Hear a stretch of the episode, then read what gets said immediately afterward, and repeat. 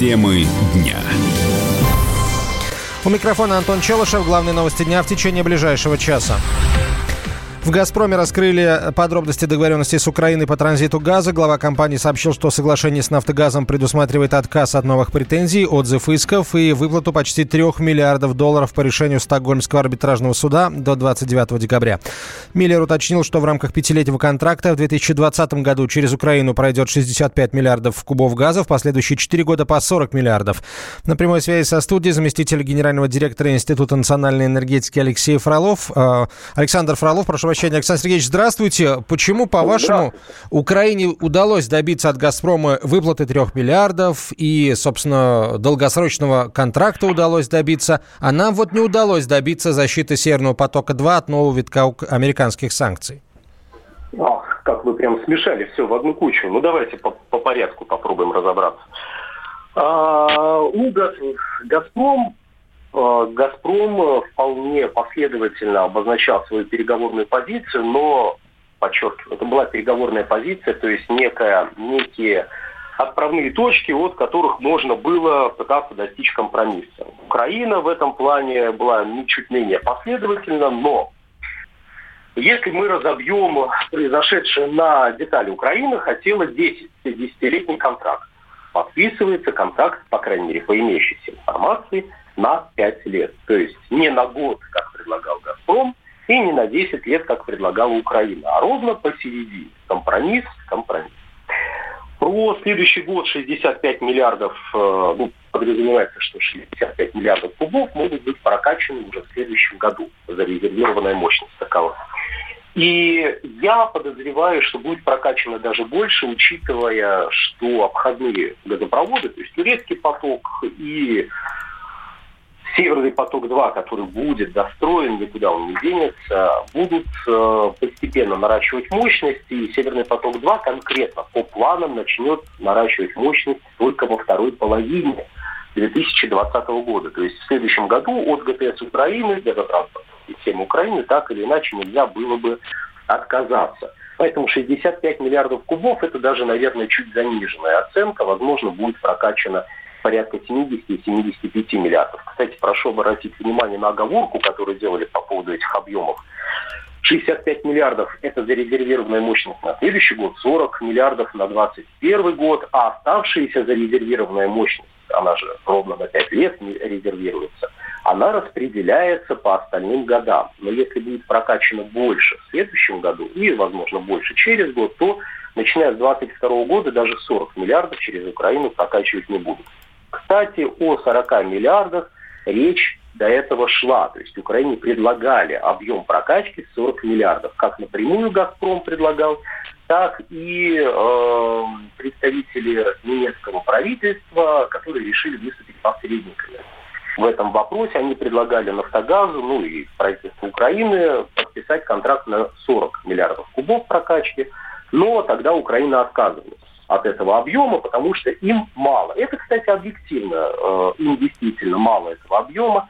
Уже с 60 миллиардов кубов, ну, если мы прокачиваем миллиард, 60 э, миллиардов кубов в год, э, Нафтогаз, ну, или компания, которая будет заниматься после Нафтогаза, с 1 января Нафтогаз прекращает отвечать за транзит газа, он там будет присутствовать в каком-то очень странном статусе, но по факту это уже не он, это компания магистральная газопровода Украины будет а, заниматься транзитом российского газа. Но а, на поддержание работоспособности украинской газотранспортной системы нужны деньги. И вот 60 миллиардов кубов она начинает уже генерировать миллиардов. Это меньше, чем надо было бы Нафтогазу Украины, Украине в целом и газотранспортной системе. Тем более, если учитывать пункт о конкурентном тарифе. Ведь э, Украина настаивала еще и на том, чтобы тариф был в два раза фактически больше, чем он есть сейчас. Но, видимо, этот пункт им тоже не удалось продавить. Александр Сергеевич, здесь про... мы имеем, да, да, спасибо большое. Время поджимает. Спасибо. На связи со студией э, был генеральный директор Института национальной энергетики Александр Фролов. Москва и Киев подписали протокол по транзиту российского газа через Украину. Вице-премьер России Дмитрий Казак сообщил, что урегулированы взаимные требования будет заключен пятилетний договор. В российской медиа прокомментировали новые санкции США в отношении Северного потока-2. Как заявила в интервью радио «Комсомольская правда» официальный представитель МИДа Мария Захарова, действия Вашингтона противоречат международному праву и наносят удар по мировой экономике. На них реагируют не только в России, на них реагирует уже Европа. Я посмотрела было заявление, сделанное по линии правительства ФРГ. Я думаю, что будут и другие заявления. Квалификация этому э, абсолютно четкая. Это нарушение всех существующих международно-правовых основ. Это неуважение к мировым традициям и правилам, в том числе и правилам ведения бизнеса, развития экономических отношений. Это удар по рыночным э, основам современного мироустройства. Это, э, к сожалению, уже ставшая недоброй традиции поведения Соединенных Штатов Америки, которые они демонстрируют на протяжении многих лет. И вы понимаете, парадокс заключается в том, что государство, чей государственный долг составляет 22 триллиона долларов, мешает и делает все, чтобы кредитоспособные государства развивали реальный сектор своей экономики. Правительство Германии назвало санкции США вмешательством в дела Европы. В заявлении германского Кабмина отметили, что сожалеют по этому поводу. Запрет на строительство газопровода прописан в новом оборонном бюджете Соединенных Штатов, который вступает в силу сегодня. Американцы хотят заставить подрядчиков, строящих газопровод, передумать и не доводить работы до конца. По мнению председателя Комитета Совета Федерации по международным делам Константина Косачева, США таким образом пытаются обеспечить выгоду своим компаниям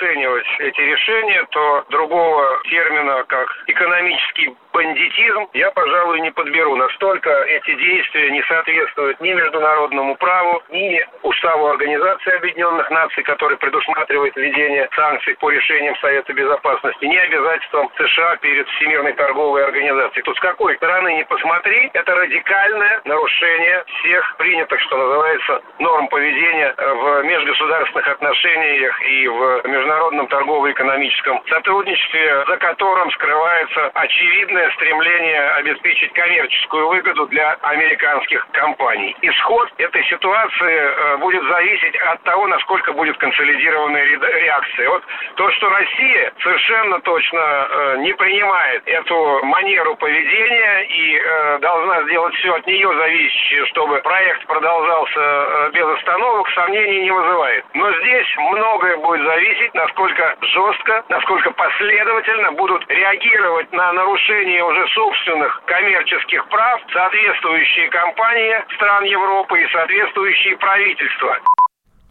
Как считает доцент Департамента политологии финансового университета при правительстве Геворг Мирзаян, действия США могут лишь затянуть реализацию проекта, но не остановят его.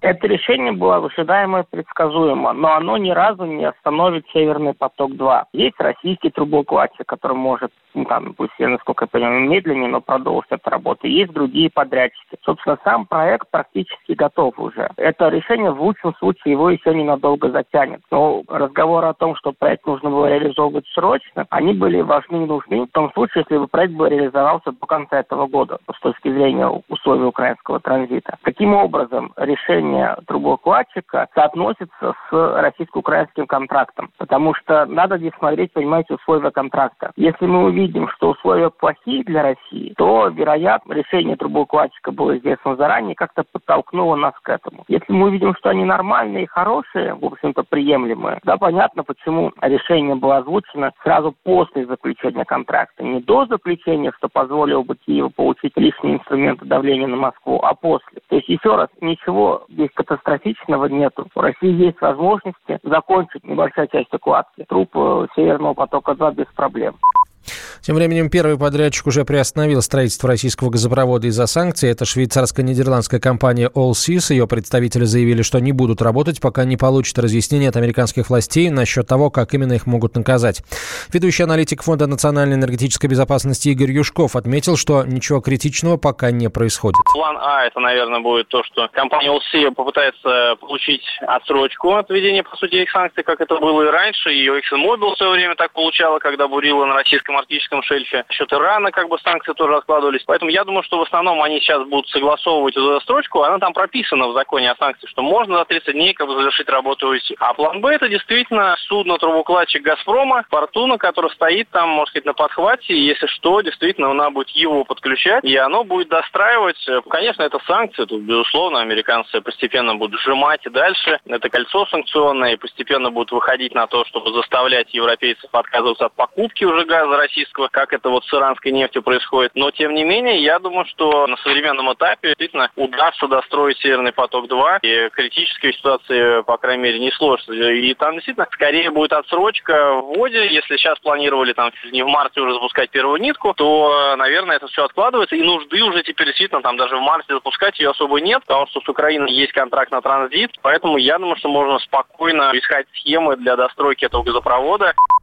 Северный поток-2 построен уже примерно на 92%. Американцы считают, что Европа должна закупать более дорогой сжиженный газ из США, а не пользоваться новым газопроводом, проложенным по дну Балтийского моря. Темы дня.